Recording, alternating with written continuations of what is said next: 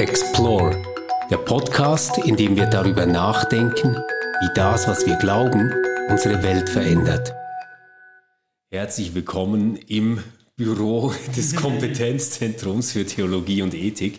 Wir sitzen hier ganz gemütlich um einen Tisch herum, den wir uns als kleines Podcast-Studio eingerichtet haben mit einer großen Aufgabe, denn in der letzten Sendung haben wir gesagt, ja, äh, es gibt so große Begriffe, über die wir mal sprechen sollten, die total wichtig sind für unsere Gegenwart.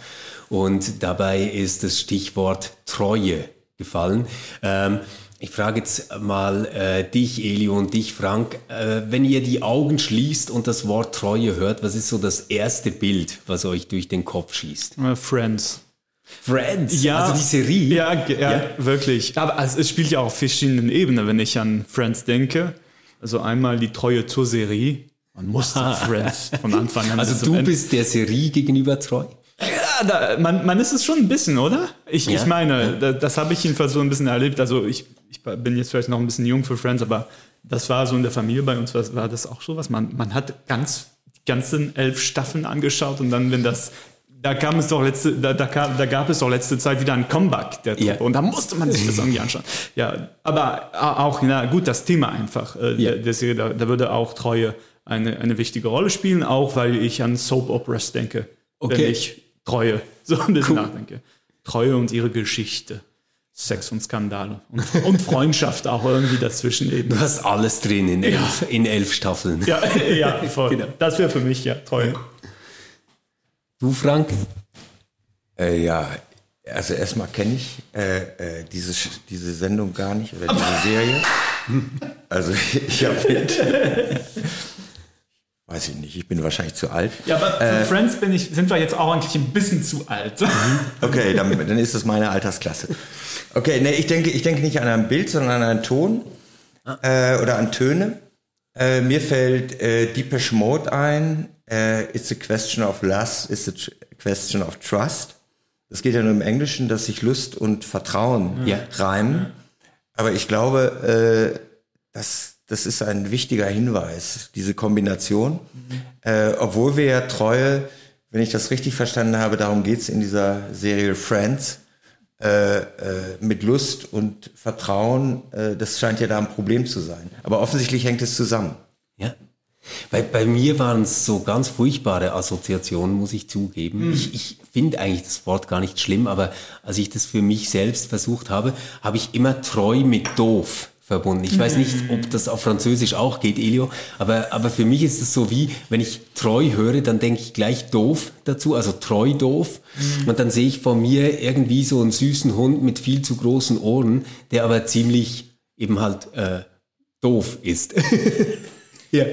Aber ähm, vielleicht, vielleicht lösen wir uns mal ähm, von unseren eigenen äh, inneren Bildern und Tönen und steigen mal damit ein, was was ist eigentlich wichtig an diesem Begriff äh, Treue? Warum haben wir gesagt, über diesen Begriff äh, müssten wir sprechen heute? Also ich kann noch eine Zeile von Deepish Mode anfügen. Also it's a question of not letting what we've built up. Also es ist eine Frage, dass es uns nicht gleichgültig sein sollte, was wir uns aufgebaut haben. Aha. Also offensichtlich scheint Treue damit zusammenzuhängen, dass wir so etwas wie Kontinuität in mhm. unser Leben, in eine gemeinsame, in die eigene und eine gemeinsame Lebensgeschichte bringen. Äh, dass es nicht einfach nur für den nächsten Augenblick äh, Bestand hat, sondern darüber hinaus, dass wir etwas mit dem, was wir tun, verbinden, auch im Blick auf eine Zukunft. Mhm. Da kann man ja jetzt lebensweltlich sofort an Familienbilder und Ideale denken. Also so der äh, große, lange Tisch, wo die Generationen beisammensitzen und zusammen irgendwas feiern. Sei das jetzt ein runder Geburtstag und alle gehören irgendwie zusammen. Man hat sich ein paar Mal betrogen, man hat sich gestritten, aber äh, man ist sich nicht egal, man, man gehört dann noch zusammen. Das andere, was darin schon auch auftaucht, ist ja so, dieses äh, Bild von Treue, das man aus dem Alten Testament gut kennt. Also eben diese Verlässlichkeit, also Treue als Verlässlichkeit, als Stabilität. etwas, genau, das Stabilität gibt, mhm. ja. ja. ja. wobei eben dort immer der Gott der Verlässliche, der Treue ist und äh, die anderen nicht so sehr. Also das Volk ist ja eben eher untreu im Alten Testament. Ja. ja. Und daher finde ich es auch interessant. Man, eigentlich, ja? eigentlich, Elio, ist doch das Alte Testament so ein bisschen eine toxische Beziehung. Ey, oder? Wirklich, ja. Du hast einen ja. mächtigen Gott, der die ganze Zeit sagt, ich bin so treu und ihr aber nicht und deswegen schicke ich euch jetzt das nächste Kriegsvolk vorbei, das euch platt macht. ja, ja, ja, ja. Voll. Und ich finde es daher auch interessant zu sehen, wie das in Spannung kommt mit dem hohen Anspruch an Treue, den man, würde ich mal sagen, kulturell so heute immer noch hat, oder? Ich würde doch annehmen, dass Treue immer noch so, so ein Ideal ist. Ich habe ein bisschen recherchiert Aha. und es kommt sehr darauf an. Ähm, wenn wir die jüngere Generation fragen, also so die jetzt etwa 15-Jährigen, dann ist Treue ein Riesenwert. Also der bedeutet wahnsinnig ja. viel. Ähm, und Treue ist etwas, ähm, das ganz direkt mit Familie und Freundschaft äh, Du meinst jüngere wird. Generation? Wann, was ist das? Eben so etwa die 15-Jährigen ja. jetzt so, ja. Ähm, für, für die ist Treue wirklich ein Wert an und für sich, etwas, ja. was sie anstreben okay. äh, im, im Leben. Ich habe so das Gefühl, dass jetzt zum Beispiel die Generation, die meine Lehrerinnen und Lehrer waren, also ich sage jetzt mal so die 68er mhm. Generation, mhm, die, ich, ich sage nicht, dass die untreu waren oder sowas, aber ich glaube, dass die mit Treue in einem viel spannungsvolleren ja. Verhältnis gelebt haben, genau. weil sie das immer als Gegenbegriff jetzt nicht zur Untreue, Untreue will niemand, nee. sondern zur Freiheit, ja, genau. würde ich vermuten, gesehen haben. Wäre das noch verschieden mit, von der Spannung zwischen Treue zu seiner Familie, Treue zu seinem ähm, äh, zu seinem, ach, wie sagt man das, Ehepaar, also im, im, im Kontext, zu seinem Ehepartner, ja, äh, Treue nehmen wir auch zu Gott oder zu einer bestimmten Lebensstil vielleicht auch, ja. Äh, Treue zu Friends. Äh, Wäre das noch was anderes? Kann das auch dann in Spannung kommen mit Selbsttreue? Also mit diesem Imperativ, das würde ich auch vielleicht mit Freiheit verbinden. Also Selbsttreue und Freiheit irgendwie hat sich das. Mit Selbsttreue meinst du ähm, sich selbst gegenüber treu bleiben? Ja, also genau. also ich, ich, nehme mal an, es wäre schon ein Anlass, äh, in einer eine Beziehung zu schließen, also zu stoppen, weil man irgendwie fühlt, man kann nicht mehr selbst sein in dieser Beziehung. Darum muss man jetzt aufhören, eben dieser Beziehung auch irgendwie treu zu sein. Oder man ist dieser Beziehung treu, indem man sie schließt, weil man sich dann irgendwie selbst eher treu ist. Also solche irgendwie komplexe, mhm. äh, nicht, nicht so komplexe, aber äh, Gefüge. Ja. Ja, du hast jetzt verschiedene Punkte angesprochen. Äh, eine der ersten Begriffe, die du, äh, äh, den du genannt hast, war die Freiheit. Ähm, vielleicht ist es so, dass Treue eigentlich nur aus Freiheit möglich ist, weil es keine Gründe gibt. Also wenn ich, weiß ich nicht, ein Eheversprechen, umso, wo wahrscheinlich wir alle dran denken, mhm. äh, das ist eigentlich eine Blankovollmacht, äh, die du gibst ohne Gründe. Du, du, das ist eine Blankovollmacht äh, einer Loyalität, äh, wo du überhaupt nicht weißt, in welche Situation äh, dich dieses Versprechen bringt.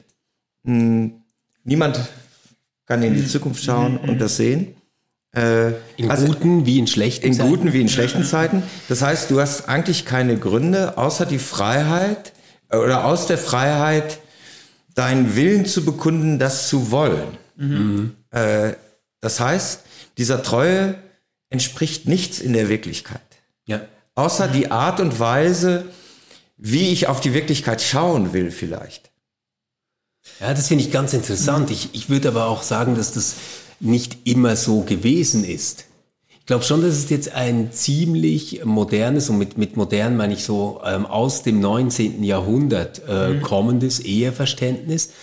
Ähm, ich glaube, früher war die Ehe gar nicht so weit weg von dem, was wir, ich sage jetzt mal so, aus biblischen, antiken äh, Quellen kennen, wenn über Treue nachgedacht wird.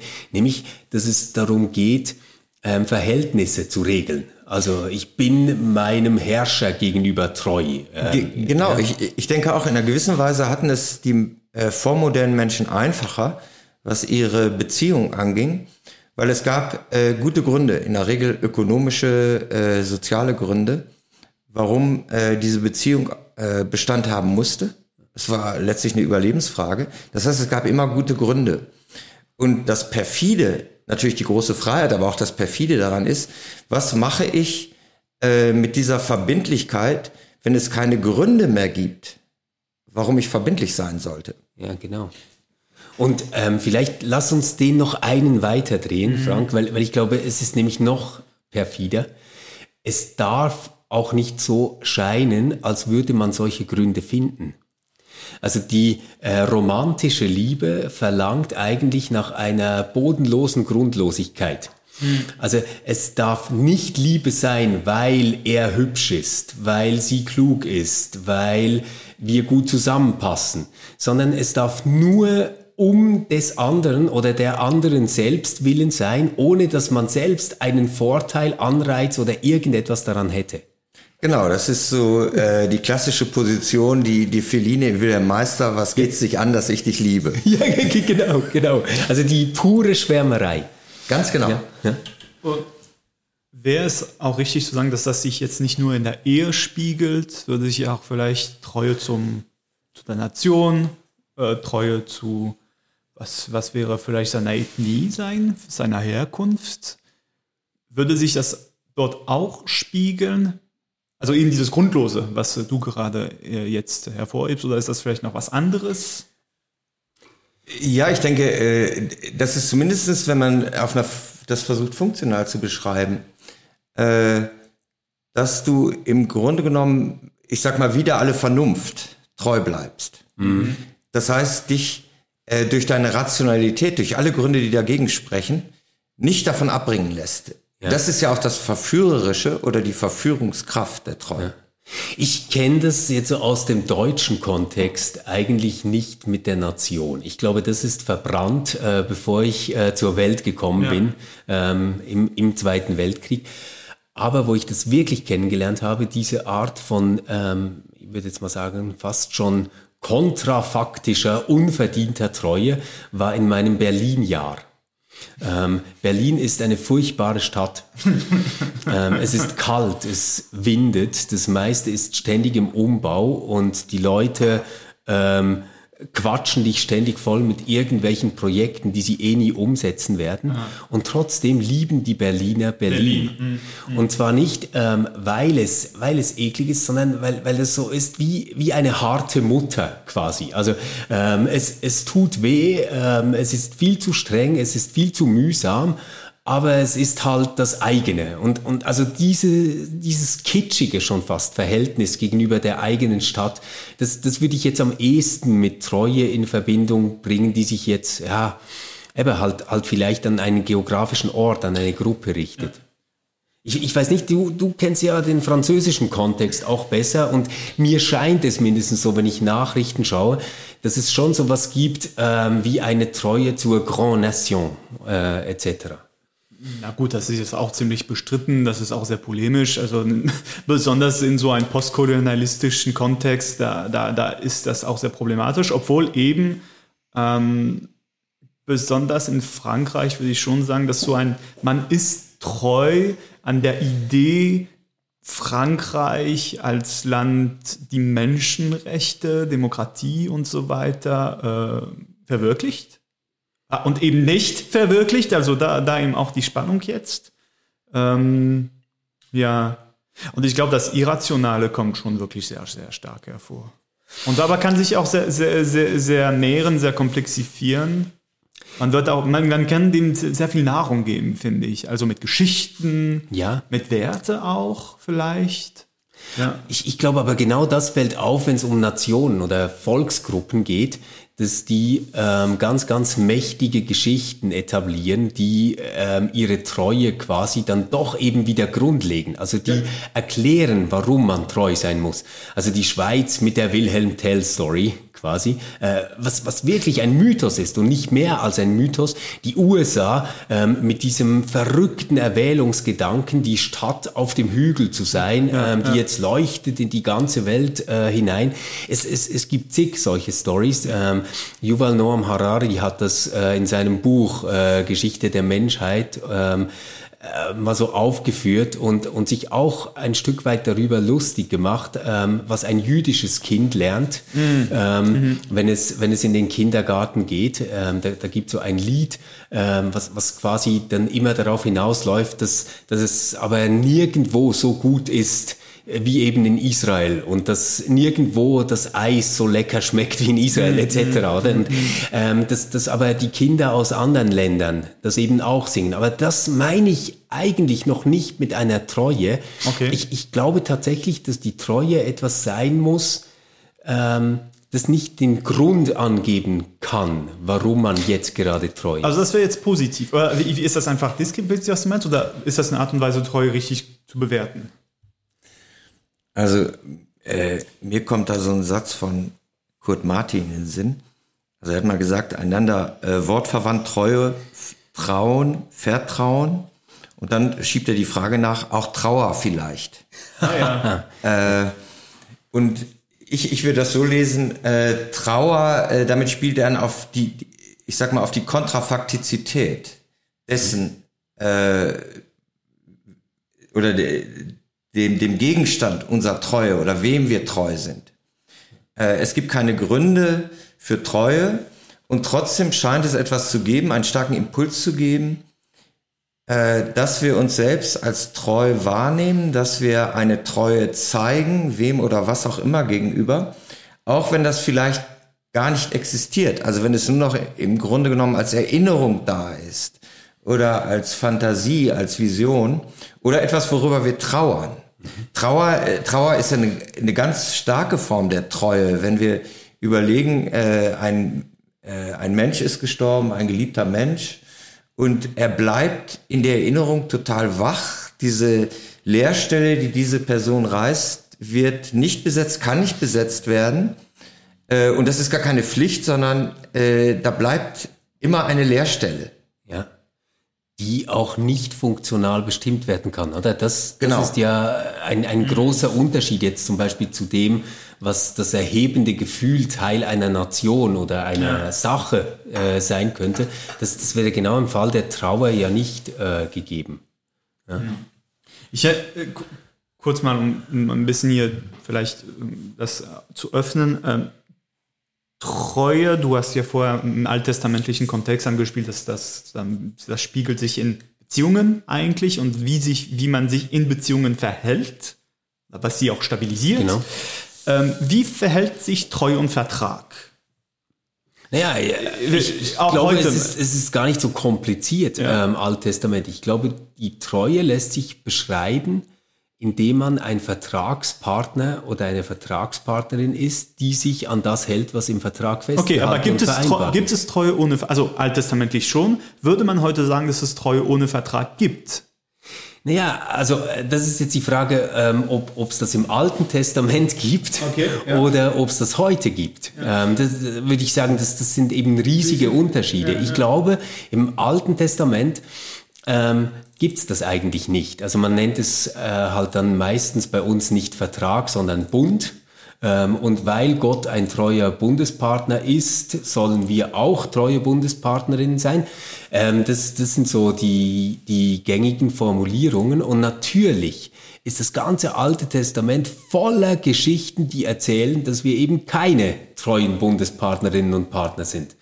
Und es geht ja dann so weit, äh, bis in die Verrücktheit hinein ähm, im, im Hosea-Buch, ähm, wo Gott sich selbst quasi in sich umdrehen und verrenken muss, ähm, um treu zu bleiben einem Volk, das ihm nicht treu sein kann.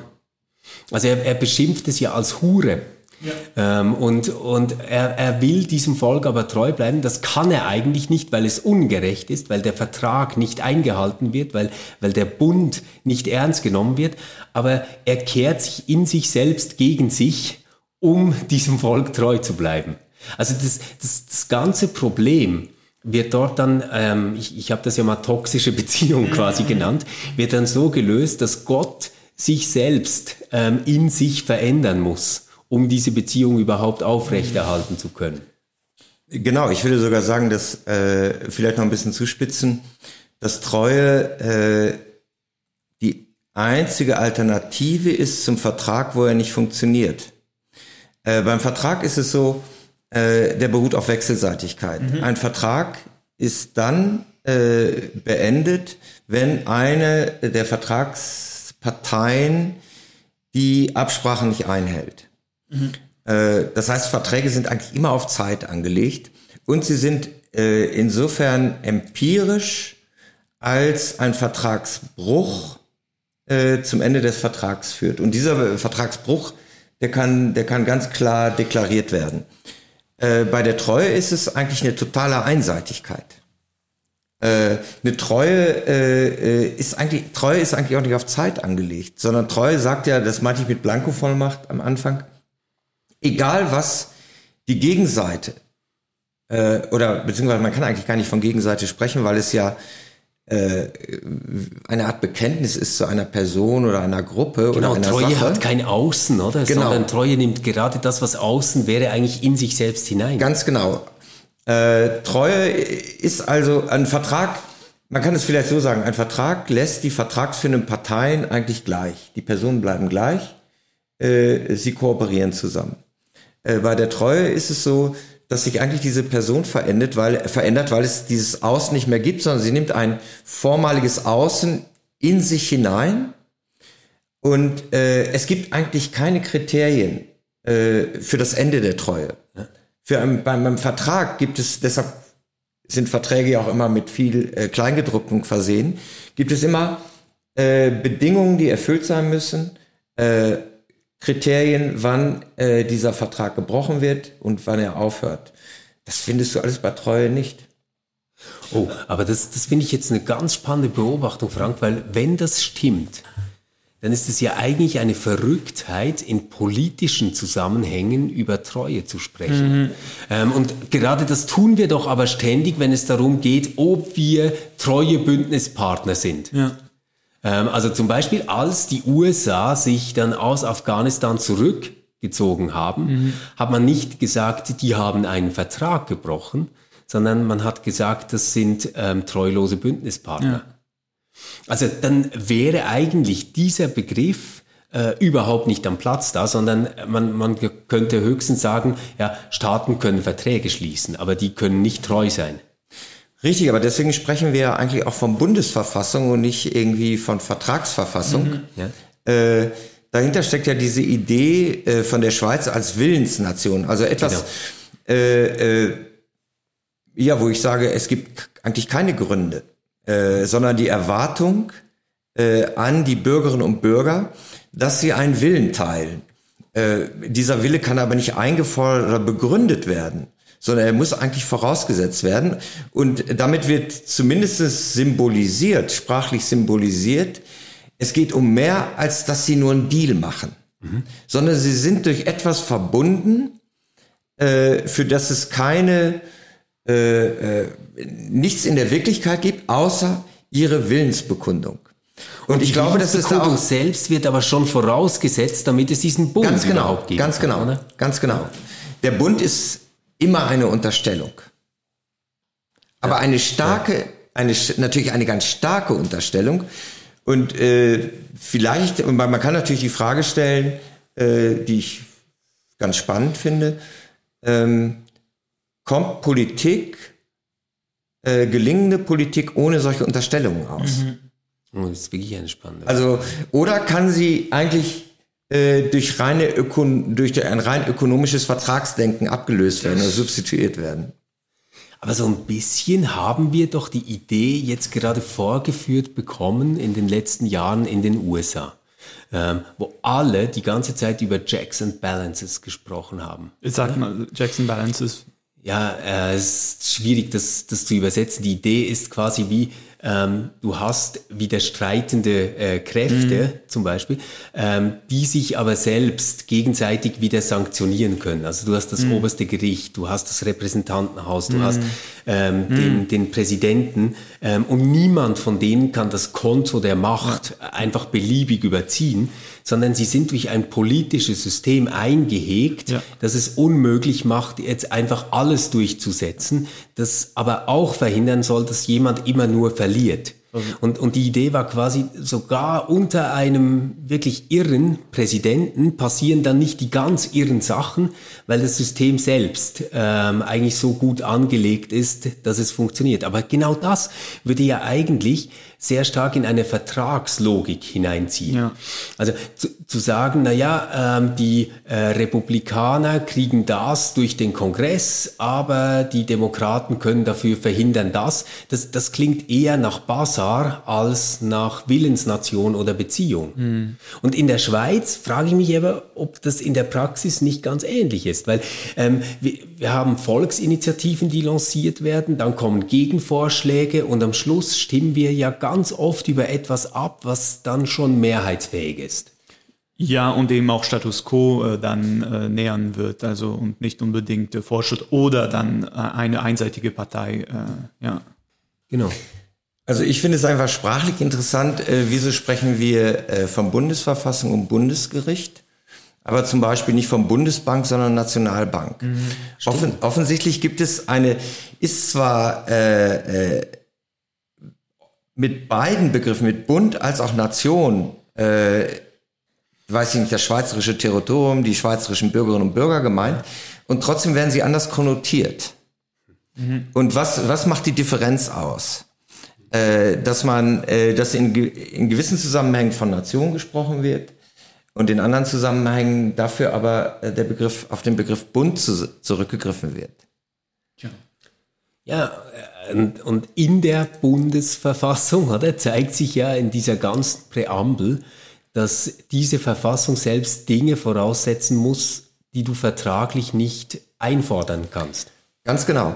Also ich denke auch, es ist wahrscheinlich kein Zufall. Vielleicht äh, kann eine Bundesverfassung auch nur noch so lange Bundesverfassung heißen, wie es eine Invocatio Dei gibt.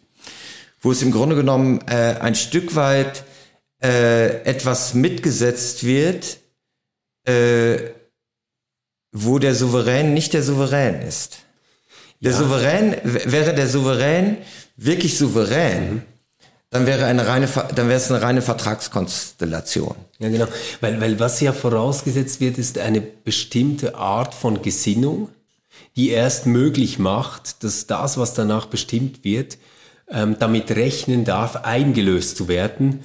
Und zwar innerhalb einer wohlwollenden Interpretation. Also eine Bundesverfassung ist ja nicht so verfasst, dass man denkt, ja, damit ziehe ich jetzt vor Zivilgericht und setze mein Recht durch, sondern das soll ja eigentlich ähm, die Grundzüge des Zusammenlebens einer Gesellschaft irgendwie äh, regeln und, und abbilden. Aber das selbst ist ja schon wieder darauf angewiesen, dass es nicht als Waffe eingesetzt mhm. wird, sondern vielleicht als interpretatorische Leitplanke oder sowas, oder? Also ich denke auch, wir, äh, es ist eigentlich, oder, oder mit, mit Bund, und wenn wir das dann mit dem Begriff der Treue assoziieren, da wird etwas angespielt, was ich eigentlich nicht äh, erwarten kann, was ich nicht verpflichtend was nicht Gegenstand einer Pflicht sein kann, äh, was ich also insofern äh, nicht einholen, auch nicht sanktionieren kann, ja. sondern was ich voraussetzen muss. Und das scheint mir das Spannende zu sein, mh, warum der Be Begriff, obwohl er ja völlig antiquiert klingt, äh, wieder Konjunktur oder immer wieder Konjunkturen hat, äh, dass wir in den ich sage mal, in den Alltagserfahrungen immer wieder auf Situationen kommen oder auf Verunsicherungen, wo wir äh, an, an Begriffe appellieren, die wir nicht beschreiben können, die vielleicht auch gar nicht definierbar sind, jedenfalls nicht eindeutig definierbar, aber wo wir, ja, ich sag mal, äh, die in gewisser Weise für unser Selbstverständnis und, und auch unser Verständnis von Gesellschaft unverzichtbar sind. Das Interessante ist ja, wenn wir uns anschauen, ein modernes Verständnis von Treue, was du hast schon gesagt, im 18. und 19. Jahrhundert aufbricht, wo es dann auch, äh, diese Vorstellung gab es vorher in der Form nicht, die Treue zu sich selbst. Mhm. Äh, das ist ja offensichtlich, gibt es eine Treue äh, gegenüber anderen oder im Blick auf andere und dann gibt es eine Treue äh, gegenüber sich selbst. Und das Spannende ist ja, dass es offensichtlich nicht möglich ist, äh, zugleich sich selbst und anderen treu zu sein. Also das ist ja, das ist ja offensichtlich ein, ein Konfliktverhältnis. Hm. Ähm, wenn ich mir selbst treu bleiben will, ist das eigentlich die Rechtfertigung oder Begründung dafür, warum ich vielleicht ein Versprechen breche. Um mir selbst treu zu bleiben, um authentisch zu bleiben. Wenn ich aber das Versprechen gegenüber, äh, die, die, ich gegeben habe, äh, unbedingt einhalten will, gehe ich das Risiko ein, mir selbst in einer bestimmten Situation vielleicht unt selbst untreu werden zu müssen. Okay. Okay, wenn ich jetzt das aber mal versuche zusammenzufassen, dann komme ich zu einer ganz, ganz spannenden Konstellation.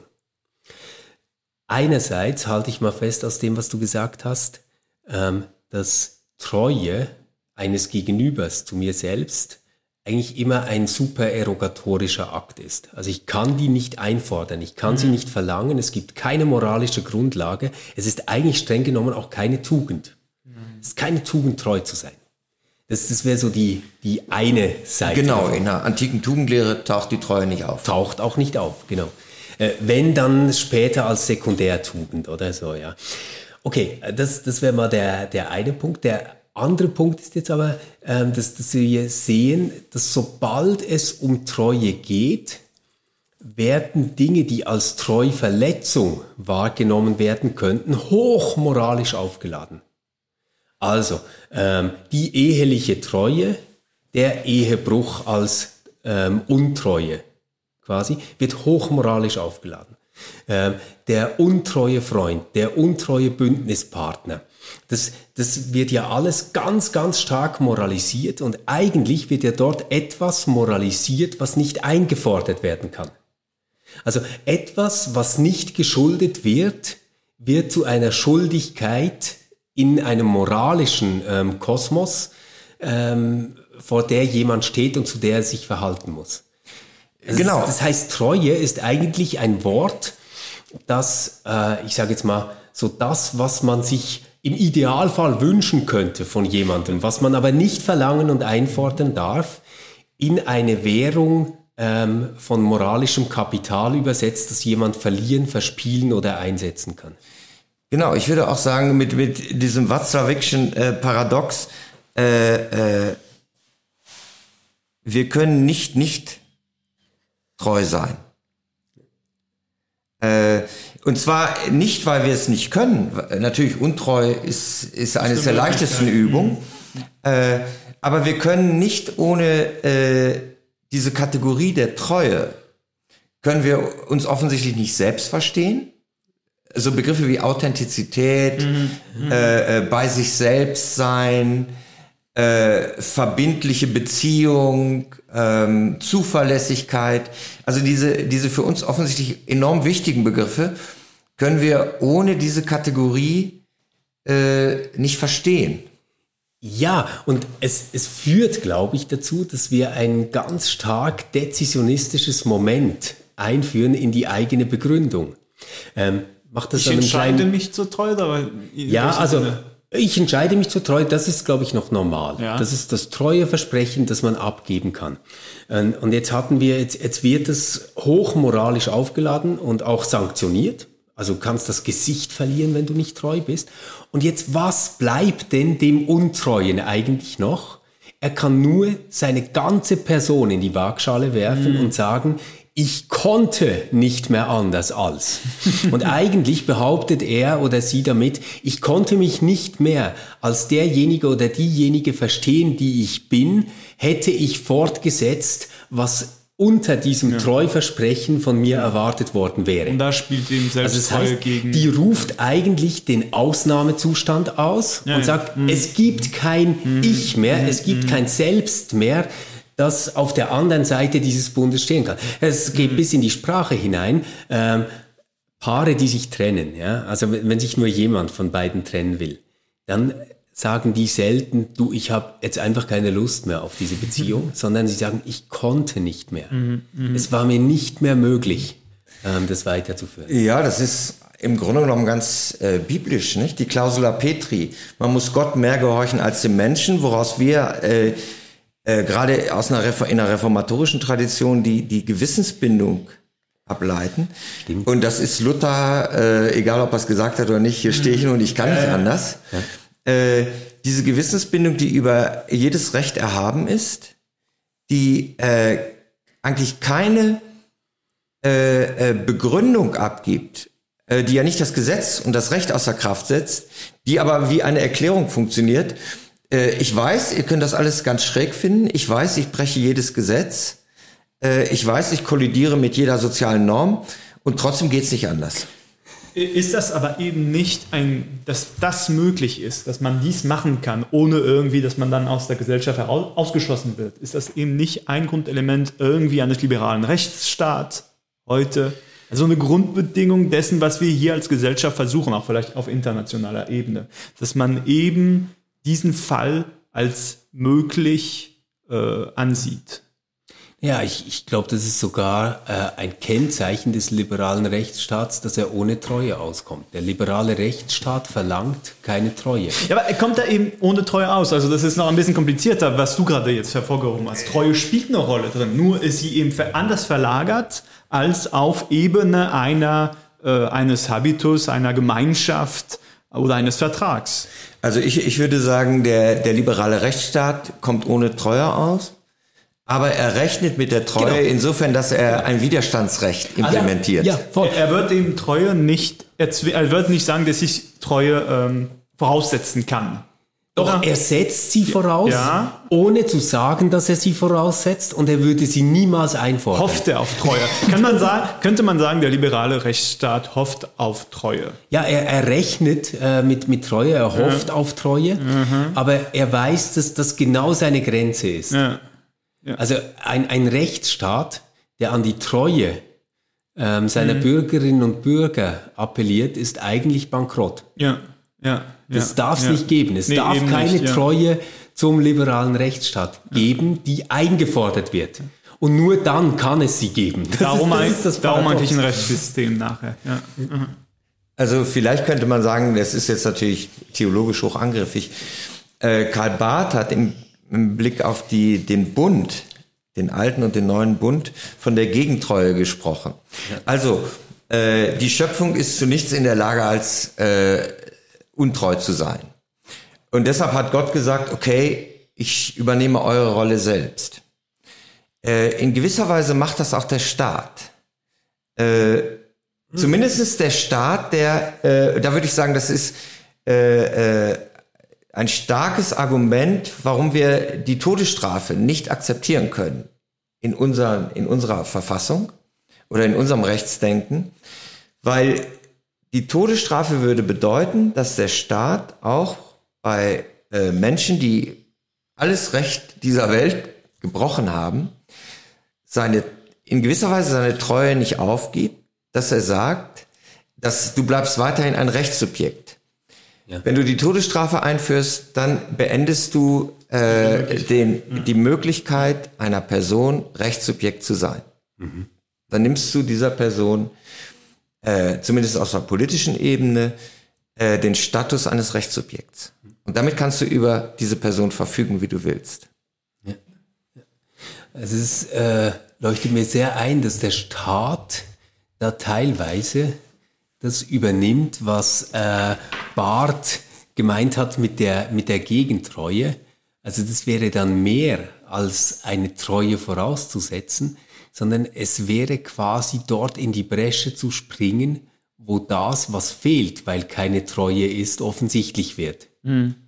Aber da denken wir ja eigentlich dann immer an ziemlich schreckliche Dinge, wenn ich mir das jetzt überlege. Oder, oder kennt ihr, kennt ihr Beispiele, wo das auch was Schönes hat? Also ich, ich denke zum Beispiel an die Kinder- und Erwachsenenschutzbehörde. Ich ja. denke an Sicherungsverwahrung. Ja, ja, ich denke wirklich an Dinge, von denen ich wirklich finde, die markieren immer eine Grenze dessen. Also die, sind eigentlich schon immer der Skandal ja, ähm, dessen, ja, ja. was in einem Staat und in einer Ordnung passieren kann. Genau, äh, ich, das zeigen ja auch immer die politischen äh, Diskussionen, äh, äh, dass es immer, wenn, wenn dieser Fall eintritt, äh, äh, diese, ja, in Anführungszeichen, Gegentreue des Staates auf ganz starke moralische Widerstände stößt, was auch total verständlich ist. Mm, und ich glaube, es gibt äh, eigentlich keine Begründung. Die, die, die rechtliche Begründung ist natürlich, es ist formal. Äh, eben Rechtssubjekt zu sein. Und wenn man es, äh, wenn man, wenn ich nach Gründen suche, muss ich sagen, es ist natürlich irrational. Zumindestens spottet es jedem äh, Tun-Ergehenszusammenhang und jeder äh, äh, auch, auch Verantwortungskategorien. Äh, aber äh, das ist ja in gewisser Weise das, das Verrückte an dieser liberalen Idee und einer, einer verfassungsstaatlichen Idee, äh, trotzdem daran, also kontrafaktisch daran festzuhalten. Ja.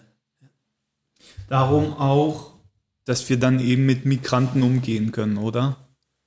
Also, dass wir auch positiv zu Menschen, Sachverhalte ein, einen positiven Zugang haben, die nicht unter dieser Treue irgendwie öffentlich fallen.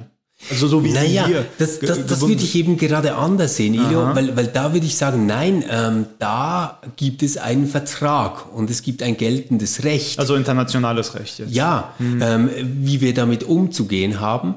Es gibt dann dort ähm, auch diesen ganzen Bereich, der jetzt quasi soft geregelt ist. Also ähm, zum Beispiel äh, dieses Abkommen mit äh, der UNHCR, ähm, mit dem Resettlement-Programm. Mhm. Also wie viele nimmt man direkt zu sich und schafft die Bedingungen für Integration und dauerhafte Bleibe etc. Das, das sind dann vielleicht eher die soften Dinge, wobei ich da schon sagen würde, ähm, das ist noch nicht Treue. Nee, und es ist auch nicht untreu, das Programm dann nicht einzuhalten. Es ist reiner Pragmatismus, das Programm irgendwann zu stoppen ja, ist, oder ist, ist wieder so, aufzunehmen. Hm, ich ich habe so, alle diese internationalen, also UNHCR zum Beispiel, hat, hat doch die Idee der Menschenrechte hinter sich. Genau. Und die, die kann man doch ich, das ist, ich denke nur gerade jetzt daran, kann man das auch eben nicht mit diesen ganzen Treugedanken verbinden, dass man sowas wie Menschenrechte sitzt, setzt an einem Moment.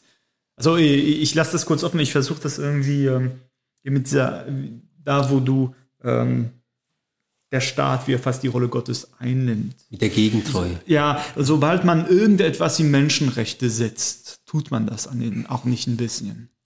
Also man, vielleicht äh, gibt es eine Analogie dort, wo, ich meine, das ist ja eine menschenrechtliche äh, oder Menschenrechtsdiskussion, ist das ja ein alter Hut, äh, dass es eine Deutung gibt, die sagt, oder eine Richtung, Deutungsrichtung, die sagt, dass eigentlich eine Säkularisierung äh, äh, biblisch, also jüdisch-christlicher mhm. Vorstellungen also äh, äh, schöpfungstheologischer Vorstellung. Imago Dei. Äh, genau, Gott eben, äh, Lehre von der Gott-Ebenbildlichkeit.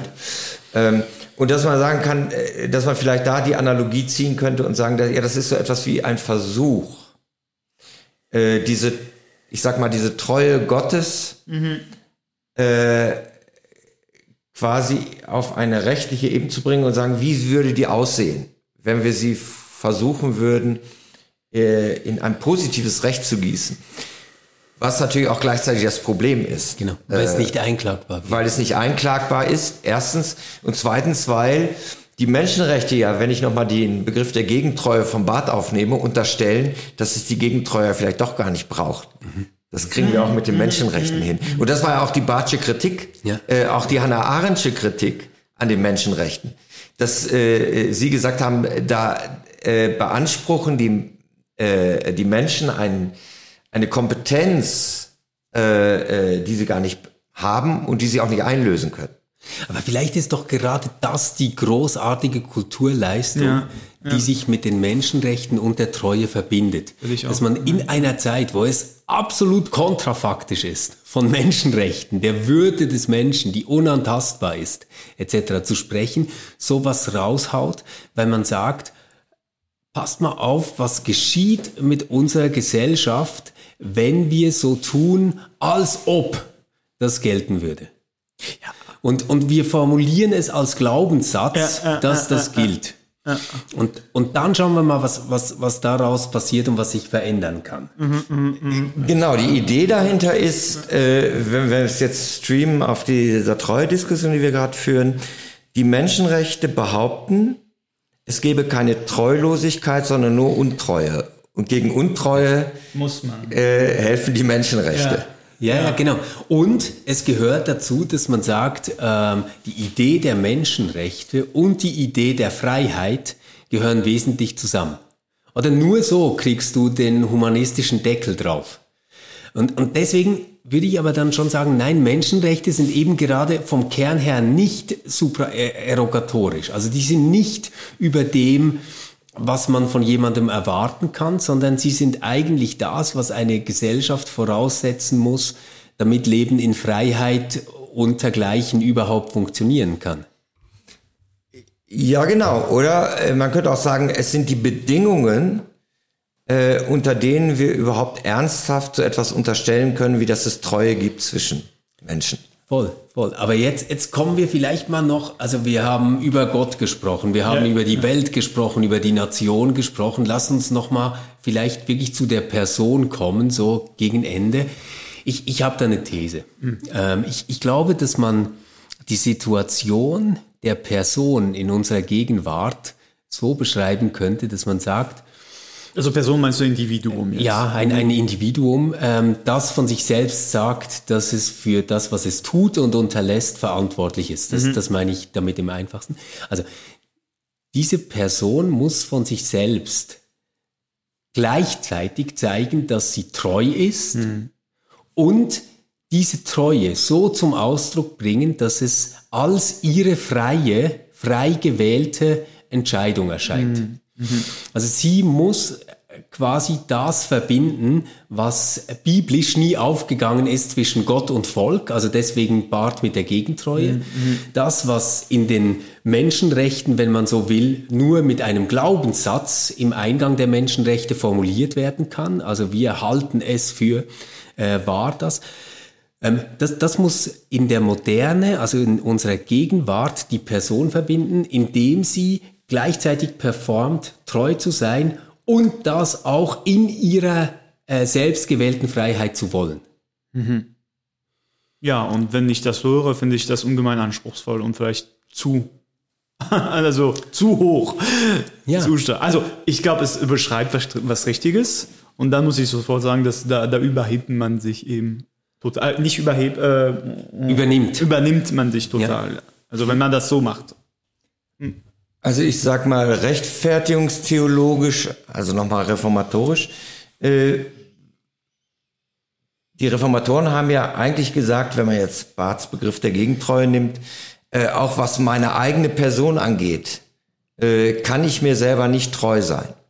Mhm. Sondern äh, äh, Gott selbst in Jesus Christus ist die Gegentreue, die personifizierte Gegentreue äh, die mich irgendwie zusammenhält oder wieder zusammenfügt. Wir, wir können nur verzweifelt versuchen, ein Selbst zu ja, sein ja, und, und ja. zerbrechen genau, daran. Oder? Genau. Schön, schön lutherisch auf einmal.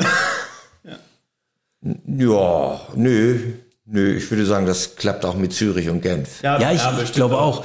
Ich, ich glaube nur, dass wir ähm, das Rätsel immer von der falschen Seite versuchen aufzulösen in der Gegenwart. Also wir, wir versuchen es immer so aufzulösen, dass wir ähm, entweder die Treue einschränken wollen ähm, oder über Resilienz sprechen und quasi sagen wollen, na ja, wir müssen halt ein bisschen belastbarer werden, nicht wahr? Mm. Aber vielleicht wäre es gut, wenn man über die Anforderung, die Treue mit sich bringt, mm. also eine echte Treue, zu der man sich ähm, mindestens einst in einem von einem selbst als freien Akt empfundenen mhm. Datum entschieden hat, mhm, mhm. wenn man über die auch fluchen und schimpfen dürfte. Ja. Ja. Aber es ist doch was anderes, wenn man die kranke Mutter pflegt und immer so tun muss, als wäre das auch noch erfüllend und würde einen ja. glücklich machen und wäre jetzt der nächste logische mhm. Entwicklungsschritt der eigenen Biografie, der noch gerade gefehlt hat, als, als wenn ich mich hinstellen darf und sagen kann, also das kotzt mich an, es ist zu viel, ich mag das nicht mehr, es ist langweilig, es ist mühsam, mhm. es ist mhm. unheimlich belastend und ja. ich tue es aber trotzdem. Ja. Ja. Ich glaube, wir kennen immer nur dieses ähm, Performen, dass es unser eigenes ist, bis wir behaupten müssen, jetzt kann ich mich aber nicht mehr verstehen, jetzt habe ich mich mhm. aber selbst aufgegeben, mhm. jetzt zerbreche ich an dem, was ist. Aber, aber wir kennen nicht ähm, diesen Modus, ähm, mit dem Schicksal zu hadern, das mhm. Treue bedeuten kann. Ja, da müsste man eigentlich Geschichte erzählen, finde ich. Ja. Und eben vielleicht, wir haben das sehr Treue als absolut jetzt gesetzt, einfach so als Gegebenes in an und für sich. Und ich finde, dass man hier eben schön sieht, dass eigentlich eigentlich sollte man das immer in, in konkreten Geschichten einbinden, was man mit dieser Treue meint. Und da würde es Platz dafür geben. Nehme ich mal an. Nehme ich mal an. Also wir haben äh, eben im Laufe des Gesprächs mal gesagt, dass äh, ein, ein Treueverhältnis äh, gegenüber einem Vertragsverhältnis daran zum Ausdruck kommt, dass äh, es kein Außen gibt. Äh, man könnte das, vielleicht gibt es da ein dialektisches Verhältnis, wie was du jetzt beschrieben hast, äh, äh, die Treue zur Mutter, also sie zu pflegen, obwohl ich da überhaupt keinen Bock drauf habe, dass Treue auch diese Gegenbewegung des aus sich heraustretens bedeutet. Mhm. Äh, dass Treue eben so funktioniert, dass meine Motive, äh, Absichten und Pläne in einer gewissen Weise bedeutungslos werden ja. in diesem in diesem Zusammenhang und zwar nicht als moralische Kategorie ja. eben nicht moralisch das ist kein Heldentum ja. was Verzicht übt äh, mhm. äh, sondern es ist etwas ja was äh, eigentlich vormoralisch ist auch vorrational sondern äh, was eigentlich nur mit irgendetwas wie Bindung, äh, gezogen sein oder weiß ich ja, nicht was. Ja. Also das müssen wir natürlich genauer beschreiben, aber ich, dieses aus sich heraustreten, also dieses, es gibt dieses Außen nicht und dann aber es gibt dieses Innen auch nicht, mhm. indem ich in dem Moment aus mir selbst heraustrete und zwar nicht als moralische Kategorie. Moralisch wäre es reine Pflicht, ja. also das ist ja. langweilig. Ja, genau. Aber dieses, äh, was nicht äh, äh, moralisch motiviert ist, sondern äh, wo du vielleicht wieder bei, bei Luther bist, es geht irgendwie nicht anders, auch wenn sich alles in mir dagegen sträubt. Ja. Ja, das, das, äh, daran kann ich super anschließen. Und ich finde, ihr habt jetzt beide auf andere Art und Weise auf einen ganz wichtigen Punkt hingewiesen, der mir wirklich nicht klar war vor diesem Gespräch. Ja. Ich glaube, dass Treue, ähm, wenn, wenn man sie so benutzen will als Wort, mhm. dass sie nicht neue Abhängigkeitsverhältnisse oder Hierarchien etabliert, mhm. eigentlich nur ähm, innerhalb von Beziehungskonstellationen beschreibbar ist, und zwar nicht als etwas, was erwartet oder zugeschrieben wird oder gefordert wird, sondern nur als etwas, was sich in der Retroperspektive erz erzählen lässt. Ja, also in ja, ja, dieser Beziehung habe ich Treue erfahren, weil. Und, und ich, ich glaube, dass dass äh, Treue schon tot ist, ähm, wo sie erwartet wird, weil, weil sie dann keine Treue mehr ist. Und ich glaube, dass Beziehungen, die ähm, wirklich auf Treue basieren, die thematisiert werden muss, eigentlich wechselseitige Unterdrückungsverhältnisse werden. Und, und also das, das Alte Testament wäre ein super Beispiel dafür, weil, weil der liebe Gott kann das Ding nur lösen, indem er sich selbst in sich umkehrt, oder? Ja. Ich glaube, das wäre doch ein schöner Punkt, um auch vielleicht unser Gespräch hier äh, langsam zu einem Endsatz zu bringen. Ja, ich denke, ich denke an den, natürlich an den Schlusssatz von äh, aus Wittgensteins Traktatus, also äh, dass sich die Treue eigentlich zeigt. Und sie zeigt sich erst im Nachhinein. Also es ist, wir können, äh, und ich glaube sogar, dass nur Dritte eigentlich darüber erzählen können, über die Treue, ja, die ja. sie äh, gesehen haben oder erlebt haben bei einer anderen Person. Mhm. Genau. Ich glaube, wenn ich selbst hingehen würde und sagen, ich habe meine Mutter bis zum Tod gepflegt, ich war ihr treu, das klingt seltsam. Ja, und auch deine Mutter sollte das auf dem Sterbebett nicht sagen, weil sie würde wahrscheinlich nicht sagen, der Frank war ein treuer Junge, sondern sie würde sagen, er war da. Genau. Oder er hat meine Hand gehalten. Ganz genau. Ja, sie wird Zeugin eigentlich an der, einer genau. Treue. Ja. Treue wäre schon wieder ein Konzept, um etwas einzuordnen. Ja, genau. Also Wunderbar, dann wissen wir jetzt, dass immer wenn Treue gesagt wird, haben wir es mit was zu tun, was nicht ganz geklärte Beziehungs- und Anspruchsverhältnisse sind, oder? Mhm. Was, was nehmt ihr so mit aus der Beschäftigung mit dem Begriff? Oh, ähm. Ich würde mitnehmen einfach ein bisschen das, wo, wo wir jetzt äh, hingehen, einfach das ja, es lohnt sich, ein, einfach diese, diese Treue-Situation ein bisschen zu erzählen. Das, würde ich einfach, einfach so mitnehmen, dass man nicht zuschreiben, sondern erzählen muss. Das, das, hast, du, das hast du gerade gesagt, ich sage es wieder anders so. Das nehme ich wirklich stark mit. Und ich würde mich eben auch dieses Abhalten von, von ähm, ja, äh, der, diese, diese Erwartungslosigkeit von Treue. So, mhm. das, das nehme ich auch mit. Auch als etwas, das überhaupt nicht, überhaupt nicht selbstverständlich ist eigentlich. Ja. Dass man das sogar sagt, irgendwie, das Treue äh, voraussetzungslos, uh, man, dass man das nicht erwarten kann und so. Das, ja, das nehme ich jedenfalls mit. Ich, ja, es ist äußerst komplex. Wir haben ganz viele, wir haben ganz viele äh, Fässer aufgemacht. Ähm, also erstens äh, lässt sich Treue nicht irgendwie definieren oder es gibt kein Programm, äh, äh, es gibt keine Theorie der Treue, die irgendwie pragmatisch oder praktisch umgesetzt werden könnte. Äh, ich glaube aber auch, es gibt keine Befreiung von der Treue. Wir hatten mal, äh, sind mal im Gespräch drauf gekommen. Äh, nicht, weil die Treue für irgendetwas wichtig wäre, also im Sinne für eine gelingende Praxis und so weiter und so mhm. fort, sondern ich glaube, wir brauchen äh, diese Kategorie einfach, um uns und die Welt, auch um Gott zu verstehen, jedenfalls unsere Bilder davon. Äh, und es gibt natürlich ein Riesenspektrum äh, an Untreue. Mhm. Wir leben in einer, in einer äh, bunten Welt der Untreue. Mhm. Aber wir haben, wir wissen es nur, weil wir so etwas wie eine Vorstellung von Treue haben. Ah, das ist schon fast ein platonisches Bild, Frank. weil, weil, weil wir so ein Bild haben von, von Treue, ähm, werden wir darauf aufmerksam, was Untreue ist. Ja, ich glaube, einen Punkt, den wir jetzt gar nicht so äh, stark besprochen haben, der aber für mich implizit immer mitgeschwungen hat, ähm, ist das, was politisch an Treue eingefordert werden kann, was im ja. Nationalsozialismus zum Beispiel Verheerendes angerichtet hat. Und ich glaube, ich äh, gehe jetzt raus aus dem Gespräch und denke über die These nach, dass man eigentlich Treue ohne den lieben Gott besser lassen sollte.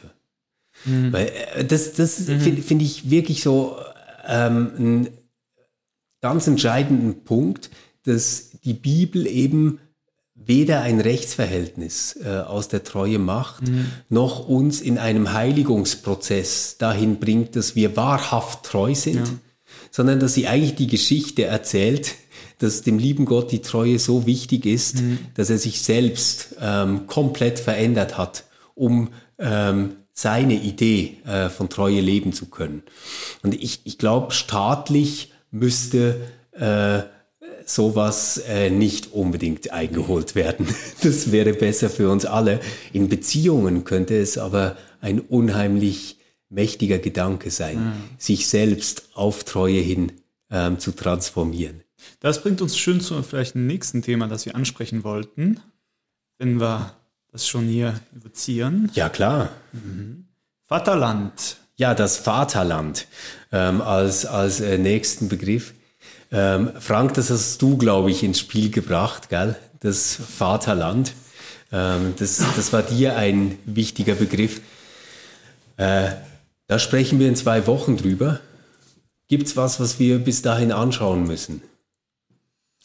Einfach mal durch den Kopf gehen lassen. Einfach mal durch den Kopf gehen lassen. Das machen wir und wir hoffen, ihr macht das auch und wir hören uns wieder in zwei Wochen. Tschüss zusammen. Tschüss. Tschüss.